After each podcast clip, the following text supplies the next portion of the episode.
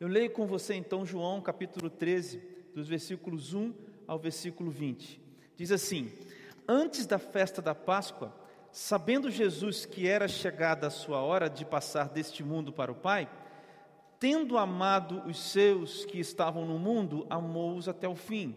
Durante a ceia, já tendo o diabo posto no coração de Judas, ah, filho de Simão Iscariotes, que traísse Jesus, sabendo que este, o, eh, sabendo este que o Pai tinha confiado tudo às suas mãos e que ele tinha vindo de Deus e voltava para Deus, levantou-se da ceia, tirou a vestimenta de cima e, pegando uma toalha, cingiu-se com ela.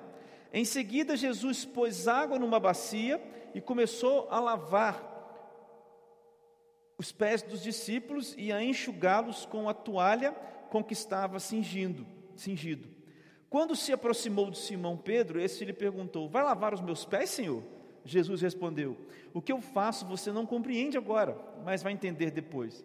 Então Pedro disse: O Senhor nunca lavará os meus pés. Ao que o Senhor respondeu: Se eu não lavar, você não terá parte comigo. Então Pedro lhe pediu: Senhor, não somente os pés, mas também as mãos e a cabeça.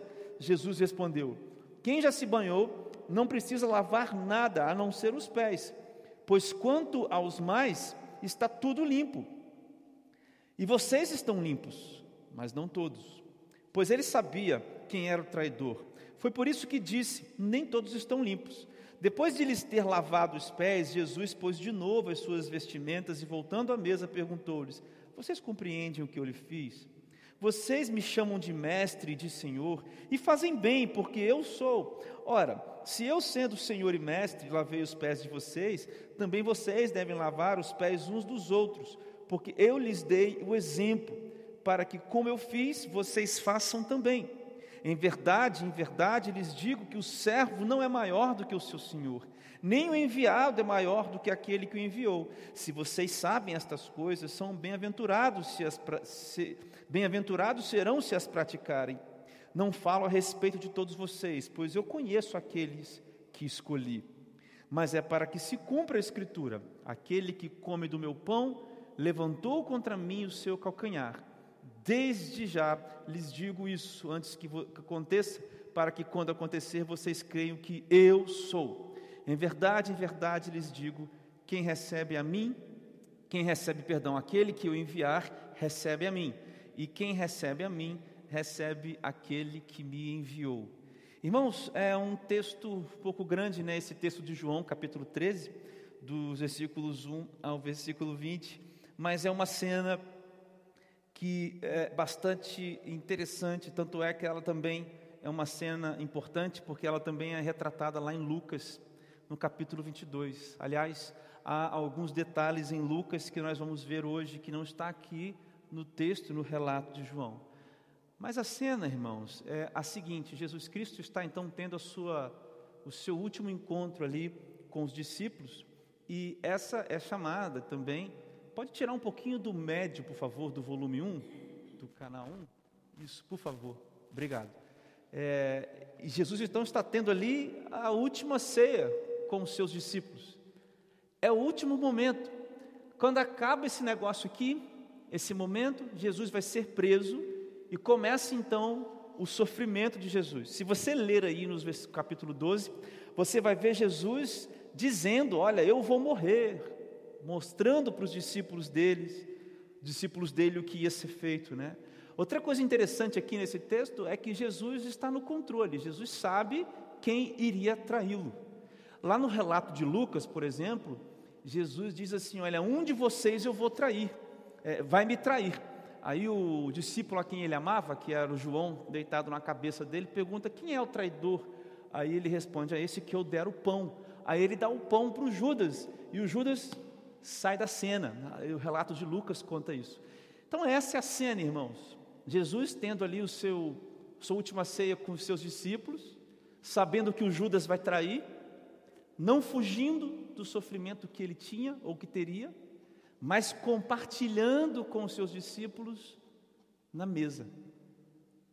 E o que, eu, o que eu gostaria de investigar com vocês e que a gente investigasse, a gente percebesse nesse mês de agosto, são essas atitudes que acontecem na mesa de Jesus. Quais ensinamentos esta mesa de Jesus tem para mim e para a sua vida? Para a minha vida e para a sua vida. O que, que nós podemos aprender dessa mesa de Jesus? A gente, toda ceia, a gente repete o que Lucas diz e o que Paulo repete lá em Coríntios. Beber esse, tomar esse, comer desse pão em memória de mim, beber desse cálice também e fazer, fazer isso em memória de mim até que eu venha. Mas a gente já parou para pensar o que significa estar na, estar na mesa com Jesus? O que é que está posto na mesa de Jesus? Então eu quero que você imagine essa cena aqui.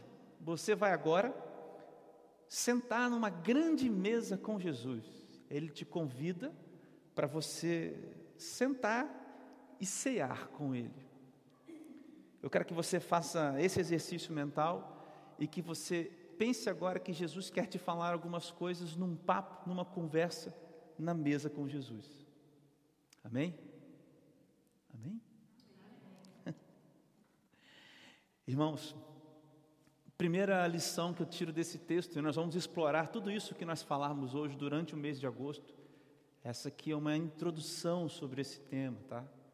Então eu vou falar, vou falar quatro características que nós vamos explorar mais durante o mês de agosto. Mas a primeira coisa que a gente vê aqui nessa cena é que na mesa de Jesus, ou na mesa com Jesus, o nosso orgulho tem que ser quebrado. A nossa arrogância e a nossa prepotência tem que ser quebrada. Orgulhosos não estão na mesa com Jesus. Não há como sentar numa mesma mesa orgulhosos e Jesus Cristo. Pessoas que confiam mais em si mesmas pessoas que estão completamente seguras de si e Jesus. Corações orgulhosos, corações duros, não estão sentados na mesa com Jesus. Na mesa com Jesus é onde a gente precisa enfrentar o nosso orgulho. Quero ler com você o versículo 8.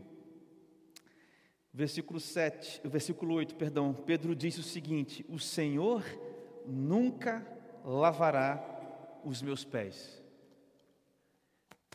Irmãos, vamos entender um pouco mais a cena. Você percebe que Jesus está numa mesa. E eu não sei se você sabe, mas um costume judeu, um costume judaico, melhor dizendo, quando as pessoas viajavam muito, elas chegavam nas suas casas e limpavam os pés, porque quando você saía para algum lugar, você já ia de banho tomado. Essa é a ideia.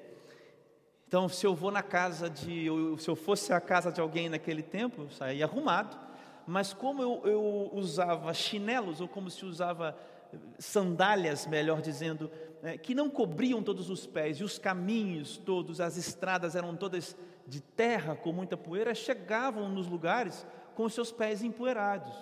Então as pessoas limpavam os seus pés nas águas e sentavam-se às mesas, ou à mesa. Só que nessa cena acontece alguma coisa muito diferente. Jesus é quem pega o pano e cinge. Cingir o pano significa que ele amarra o pano na sua cintura e lava os pés dos discípulos. Essa postura de Jesus nos ensina algo muito importante que daqui a pouco nós vamos falar. Mas antes de falar dessa postura de Jesus, eu quero te falar da postura de Pedro, que não aceita a proposta de Jesus. Porque naquela época, quando alguém ia lavar os pés, ou quando alguém lavava os seus pés antes de, ou ao sentar na mesa, ou antes de sentar na, na, na mesa, é, essa ação de lavar os pés nunca era feito por um par. Par que eu quero dizer o seguinte: uma pessoa igual a você. Então, se eu sou, por exemplo, dono de uma outra casa, e eu estou indo a convite de alguém na casa de alguém, os escravos de alguém que lavem os meus pés. Eu também não lavo os meus próprios pés. Mas quem estivesse, digamos, numa relação de hierarquia uh, social abaixo de mim, lavaria os meus pés. Há mais um agravante aqui. Uh, Para o judeu, a, a, a cisura entre judeus e gentios era tão grande que nem mesmo quando, uh, nem mesmo o escravo judeu poderia lavar, poderia lavar os pés de um gentio. Olha só. Porque o gentio era tão inferior ao judeu que nem o escravo judeu poderia lavar o pé do gentio. O gentio era tão abaixo que ele estava abaixo até do escravo judeu. Então, essa história aqui de lavar o pé é um negócio que tem um significado, não um negócio mais ou menos. Isso aqui, gente, é um negócio assim escandaloso para a época. Alguém que se diz rei e mestre Lavar o pé de alguém é escândalo para a época. Quero que você entenda isso. Uma posição escandalosa, uma posição que causaria mal-estar. Essa é a posição de Jesus, uma posição de lavar os pés das pessoas que causava incômodo. E aí Pedro diz assim no versículo 8: o Senhor nunca lavará os meus pés. E por que é que eu digo sobre a soberba e sobre o orgulho? Porque a questão de Pedro, apesar de a gente concordar, versículo 8, tá bom? Apesar da gente concordar que talvez Pedro tivesse agindo assim, você é o mestre Jesus. Você não pode lavar os meus pés porque você é mestre. Apesar da gente poder até conceber essa ideia, uma ideia muito maior do que essa estava por trás. Sabe o que, que Lucas diz lá em Lucas 22 para o Pedro? Sabe o que, que Jesus diz lá em Lucas 22 para o Pedro? Fala assim, no decorrer desse texto, Jesus, Jesus fala assim para o Pedro: Pedro, o Satanás me pediu a sua alma, a alma de vocês. Falou isso, Jesus falou isso para o Pedro. Mas quando você se converter, Jesus fala essa palavra para o Pedro. Lucas 22. E onde é que acontece esse momento de conversão de Pedro, Rodaigon? Acontece lá em João, capítulo 21. Depois dele ter traído Jesus três vezes, Jesus pergunta para ele, né? Você me ama, você me ama, você me ama. Ou seja, esse Pedro que está falando com Jesus assim, Jesus, não, você não pode lavar os meus pés, é um Jesus arrogante, soberbo e orgulhoso, porque ele não aceita o que Jesus quer fazer do jeito que Jesus quer fazer. Por isso que na mesa com Jesus, ou na mesa de Jesus, é lugar de quebrar o orgulho, soberba e arrogância, porque Jesus faz do jeito que Ele quer, quando Ele quer e da maneira que Ele quer. Jesus faz do jeito que Ele quer. O que Jesus escolheu fazer ali, muito mais de ser um escândalo, aquilo que Jesus fez, naquilo que Jesus fez, sabe o que, que havia? Havia um propósito. Sabe qual que é o ato soberbo de Pedro? Rebaixar a sabedoria de Jesus ao entendimento dele de um breve e tão pequeno momento. Será que Jesus abaixou, colocou a toalha de lavar pés sujos na sua cintura, simplesmente para causar? Será que Pedro não poderia ter confiado que Jesus é Senhor, mas é também Mestre? Será que nós, quando estamos nos assentando na mesa com Jesus, nós aceitamos o que Jesus faz, como Jesus faz e o quando Jesus faz? Será que nós entendemos que cada ação de Jesus em nossas vidas, ou na mesa, ou no papo que nós vamos ter com Jesus nessa mesa, talvez Ele faça coisas que sejam escandalosas para a gente, mas Ele é o Senhor, Ele é o Mestre? e que há um propósito. Irmãos, lavar os pés para aqueles discípulos era uma coisa escandalosa, mas para mim, para você, talvez hoje seja: perdoe. Talvez o escândalo para nós seja: você precisa perdoar quem bateu no seu rosto, o que para mim, pessoalmente, é muito difícil. Talvez o escândalo seja: você precisa pedir uh, perdão para Deus pelas coisas que você tem pensado.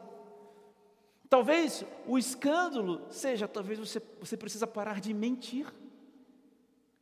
Talvez o escândalo seja, você precisa negar os desejos do seu coração. Talvez o escândalo seja, olha, você precisa mudar a direção. Esse relacionamento, você tem que encerrar esse relacionamento. Você tem que acabar com esse relacionamento e, e seguir outra direção.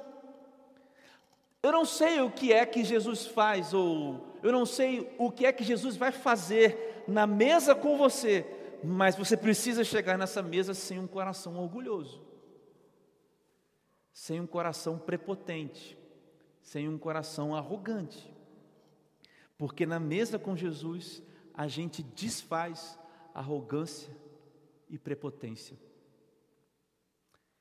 E como eu disse aqui, a soberba e o orgulho. Qual é a cena? Aliás, o que, que é essa cena, irmãos? Qual é o significado dessa cena na sua vida? Talvez Jesus esteja lavando o seu pé nesse momento na sua vida. Mas não esqueça que você está numa mesa com Jesus. Ele é o Senhor e Ele é o Mestre. Segunda aplicação que eu vejo aqui, irmãos, é que na mesa com Jesus, ou na mesa de Jesus, há salvação. Preste bem atenção nisso agora. Que essa é uma das coisas mais bonitas que eu li nesse texto. Na sequência do versículo 9, o Pedro diz assim: o, o, o Jesus responde no versículo 8, perdão, ó, versículo 8 ainda: Se eu não lavar o seu pé, Pedro, porque Pedro falou: Meu pé você não lava. Aí Jesus responde: Cara, se eu não responder o seu pé, se eu não lavar o seu pé, você não vai ter parte comigo. Aí o Pedro faz assim: Ah, é? Eu não vou ter parte com você, não? Então peraí. Então, Senhor, versículo 9: Não somente os pés, mas também as minhas mãos e minha cabeça. Lava tudo, Senhor. Aí no versículo 10, olha a resposta de Jesus, cara. Pedro, quem já se banhou, Pedro, não precisa lavar nada, a não ser os pés, pois quanto mais está todo limpo, e vocês estão limpos, mas não todos. Irmãos, lembra que eu falei para os irmãos como é que eles faziam para viajar de uma casa para o outro, para outra? Eles faziam o quê? Tomavam banho. Chegava com o pé sujo, não é com o rosto sujo, com as mãos sujas, de acordo com a cultura da época, chegava com os pés sujos. E Jesus disse: Pedro, eu preciso lavar só os seus pés. O que, que Jesus quer dizer com isso? Eu li alguns comentários, irmãos, aliás, vários. Há uma, uma unanimidade no que Jesus quer dizer, porque a gente precisa interpretar os relatos do apóstolo João debaixo de alguns vieses. E aqui Jesus está dizendo uma coisa super importante, ele faz aqui alusão ao batismo. Ele faz uma alusão aqui ao batismo. Agora, não é o fato de você estar submerso num rio, ou por aspersão, ou por imersão, ou submersão. Não é, não é o ato em si, mas o que significa. Ou seja, em outras palavras, o que Jesus está dizendo é: você já está você, é, é, o que Jesus está querendo ensinar para os discípulos é: não todos, inclusive o Pedro ainda não, mas não todos, mas a maioria de vocês já, já, já, já se encheu, já, já, já me conheceu, já foi lavado, e, na, e, e, e, já está limpo, e no nosso entendimento, irmãos, para a nossa realidade de hoje, significa que Jesus estaria dizendo assim: olha, vocês já estão limpos, pela minha, pelo meu ato na cruz. O meu sangue lavou vocês, mas é necessário que vocês lavem os pés. Irmãos, isso tem dois ensinamentos. Na mesa de Jesus há salvação. Uma vez limpos, sempre limpos. Entenderam, irmãos, isso? Na mesa de Jesus há salvação. Na mesa de Jesus tem salvação sendo distribuída, tem o banho da vida, na água da vida, sendo distribuído para todos que se chegam na mesa e reconhecem Ele como Jesus e Salvador. Todos que chegam a, na mesa e reconhecem Ele como Senhor e Salvador.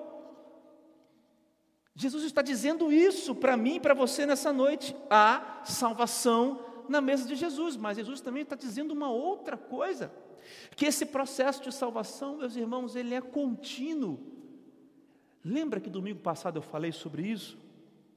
A salvação, meus irmãos, tem um aspecto passado.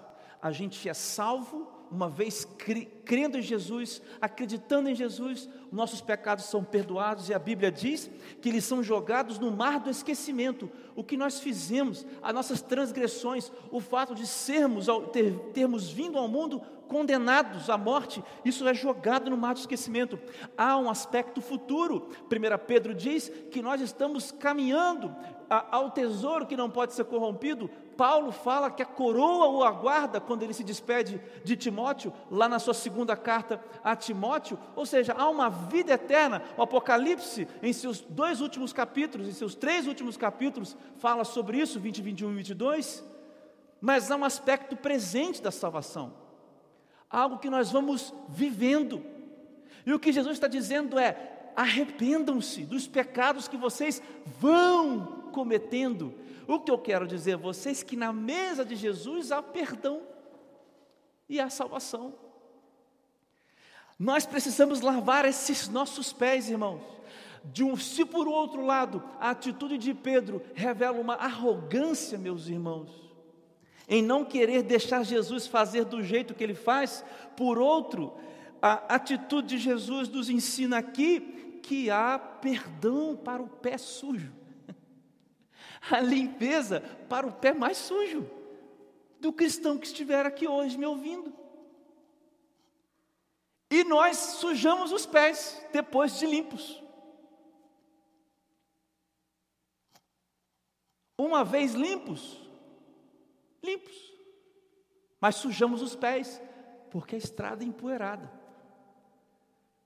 Porque a estrada da vida é empoeirada, tem sujeira tem barro, tem todo tipo de sujeira na estrada da vida.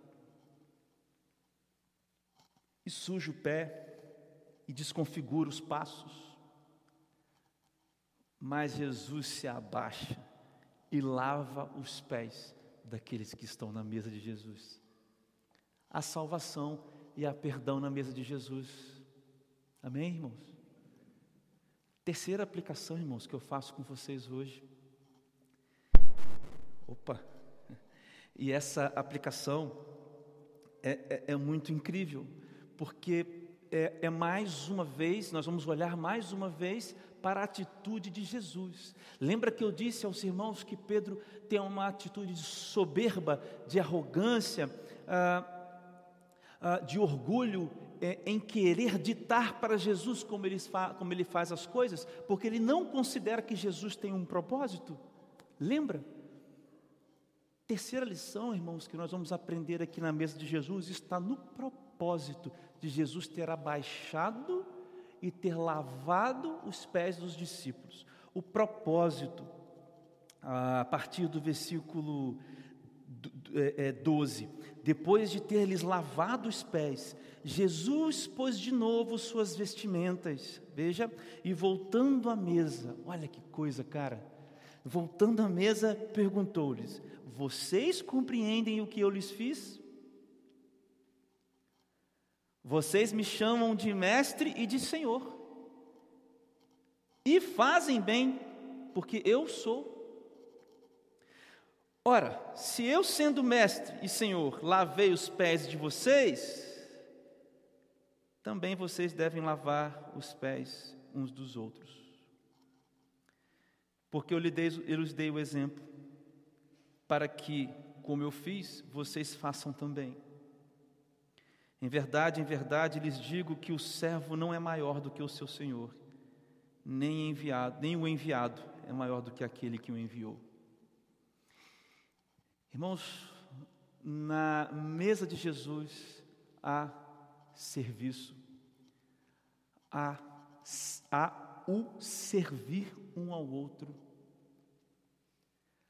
Na mesa de Jesus há servos que servem uns aos outros. Na mesa de Jesus, além de encontrar o Jesus que destrói o coração orgulhoso, além de encontrar o Jesus que salva e que perdoa, você vai encontrar outros servos que estão dispostos a te servir. Na mesa com Jesus, há outros servos que também estão servindo a você. O propósito de Jesus fazer isso é de Jesus ensinar para os, discípulos que o rei, o verdadeiro rei, o verdadeiro rei não está ancorado, o verdadeiro rei não está pisando, não está se equilibrando em cima das suas posses. O verdadeiro rei não está se mantendo de pé em cima da sua dinastia ou do seu direito de ser rei. Mas o incrível é que o verdadeiro rei, Jesus Cristo, está na posição de rei porque ele tem a capacidade de escolher ser o servo que lava os pés daqueles que não eram capazes de lavar nem os seus próprios pés e nem os pés dos outros. Irmãos, Jesus está ensinando sobre serviço e humildade. Serviço e humildade. Vocês lembram que eu contei o que, que era lavar o pé de uma pessoa? Não havia, irmãos, como conceber a ideia de que um rei, de que o Senhor, de que um mestre, de alguém que tem conhecimento e de alguém que tem poder, tá? Senhor é alguém que tem poder, mestre é alguém que tem conhecimento, fosse lavar o pé de gente. Lembra que eu falei que os judeus eram assim? Para o judeu era assim? Era uma posição humilhante. Agora, o fato de Jesus ter se abaixado e lavado os pés é o que o torna o rei dos reis. Sabe como era chamado um rei antigamente, irmãos? Sabe como é que era chamado um rei? Benfeitor. As pessoas chamavam os reis de benfeitor, porque eles faziam boas coisas? Não porque os reis eram chamados benfeitores, porque esse é o nosso rei, aquele que faz bem para nós. Essa é uma veneração cega, entende? Uma veneração cega, cheia de ritos, de distâncias, cheia de friezas. E o que Jesus faz é: o rei que se aproxima do servo se torna como ele, porque é isso que Paulo fala em Filipenses capítulo 2. Os irmãos conhecem bem esse texto, até o versículo 11. E Jesus se torna como um de nós e vence a morte, e por isso ele é um rei, e essa relação de, de servo com rei é uma relação próxima. Ele é o nosso benfeitor, porque ele se faz próximo, ele se faz cúmplice, ele se faz aqui, ele se faz presente. E Jesus diz: Olha, eu lavei os pés de vocês, os pés de vocês, e agora vocês têm que lavar os pés uns dos outros. Irmãos, que tipo de mesa é essa onde os cristãos estão sentados tentando subjugar as pessoas, irmãos. Que isso? Que isso, irmãos? Escândalos de abusos sexuais, abusos emocionais. Que isso, irmãos? A quantidade de gente machucada pela igreja. O que é isso, irmãos? Que mesa é essa? Que mesa é essa? Onde a gente prega Deus acima de tudo, acima de todos? Que isso, irmãos? Engulam Deus.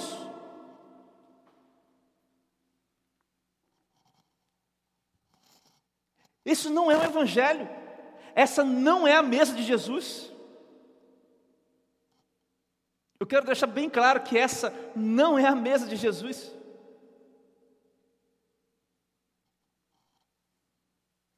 O Evangelho não é para ser forçado, tacado na cabeça das pessoas.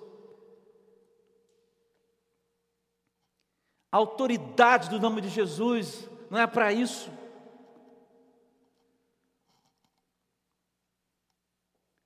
Por isso, irmãos, essa terceira aplicação é um convite para a gente pensar quem nós somos dessa mesa, irmãos.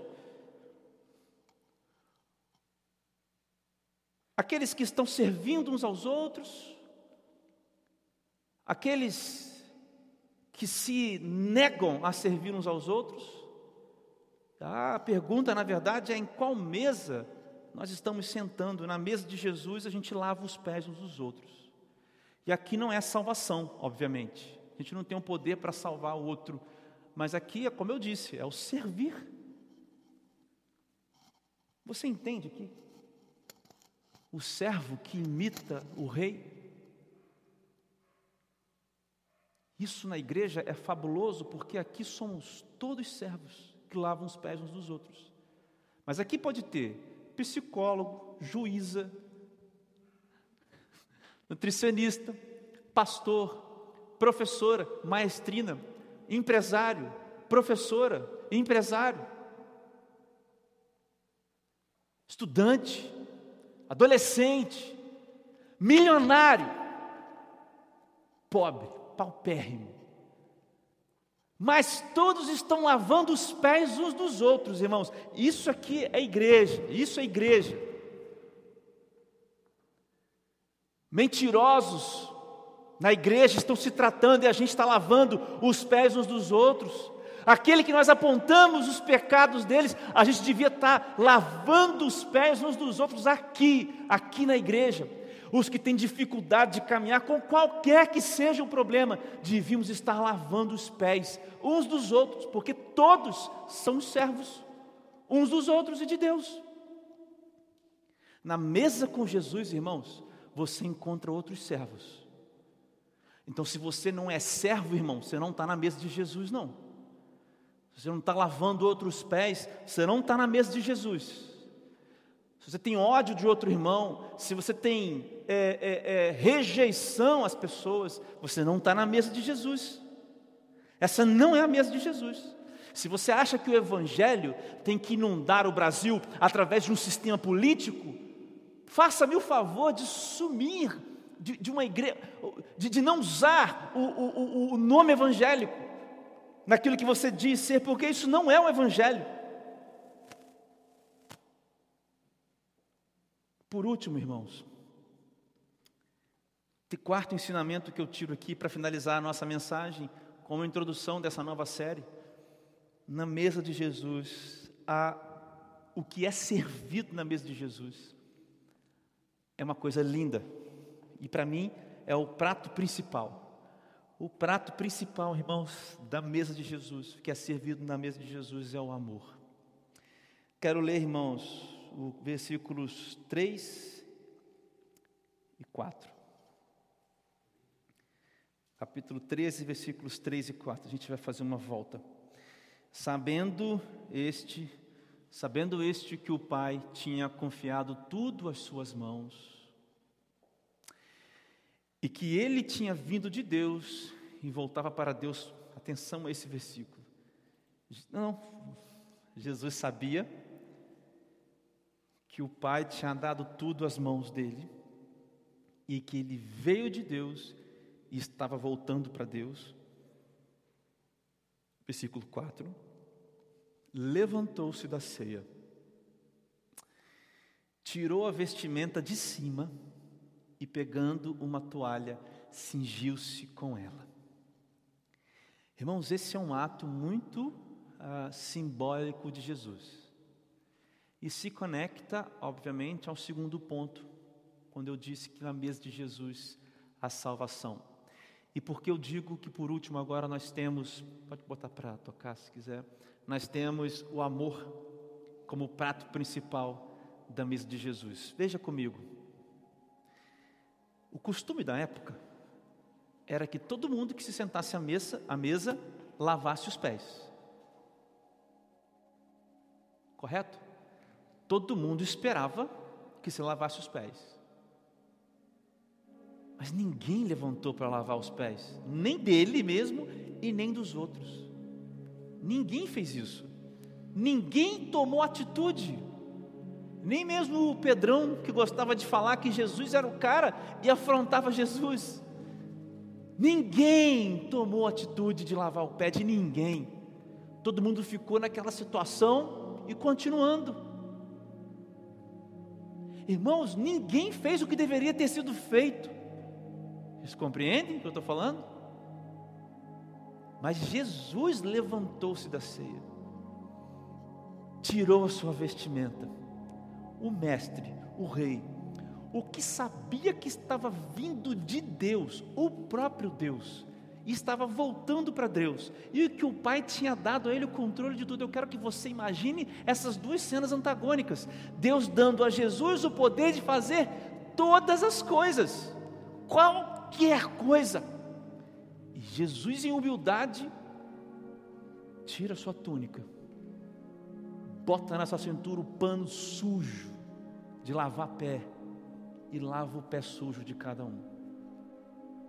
Irmão, sabe o que é isso? Isso é amor.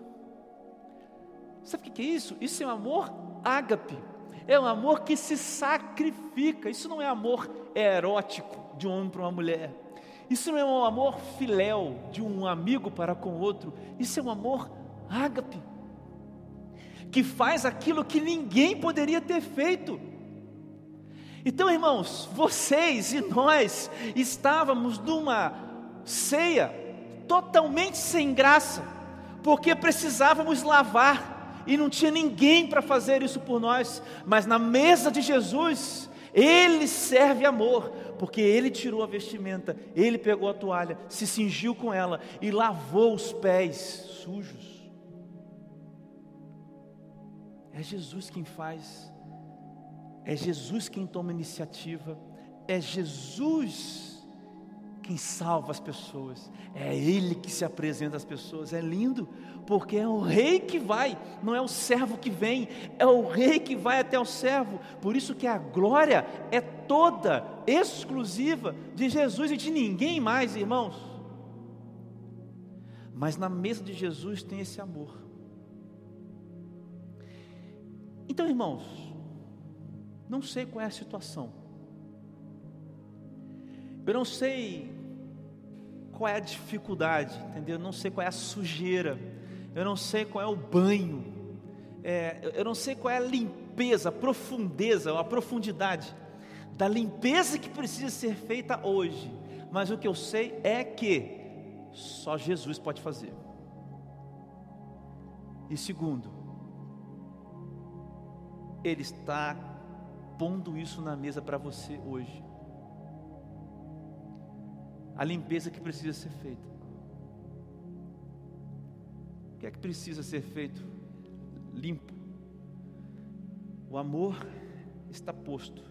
Você não tem mesmo capacidade de completar aquilo que falta em você. Mas Jesus escolhe te dar de bandeja assim na mesa dele. Porque ele convida.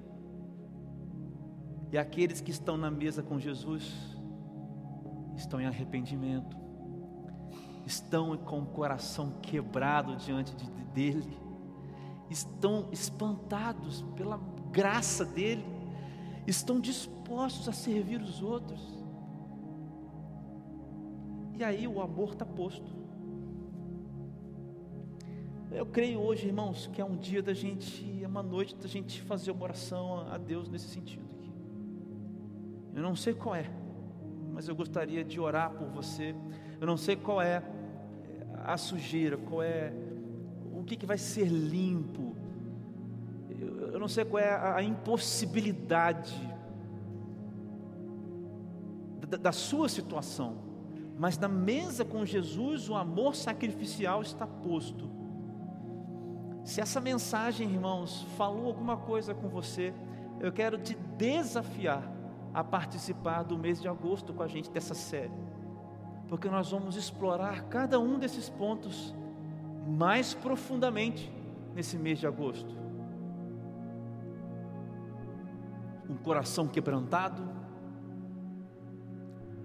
a salvação e o perdão, o Deus que se humilhou e que convoca outros a servirem, e o amor. Tudo isso está na mesa de Jesus. Vamos fazer uma oração. Senhor, apresento, Pai, diante do Senhor os meus irmãos aqui, os nossos corações. Obrigado porque a Sua palavra nos atingiu nessa noite, nos, nos, nos, nos, nos atravessou mais uma vez. Obrigado. Deus, eu quero te pedir para que o Senhor quebre os corações orgulhosos, os corações soberbos, duros. Senhor, nós aceitamos o jeito que você quer fazer a coisa, Jesus, nós aceitamos. Desculpa, nos perdoa mesmo, Jesus, pelas vezes em que não aceitamos o jeito que você quer fazer as coisas.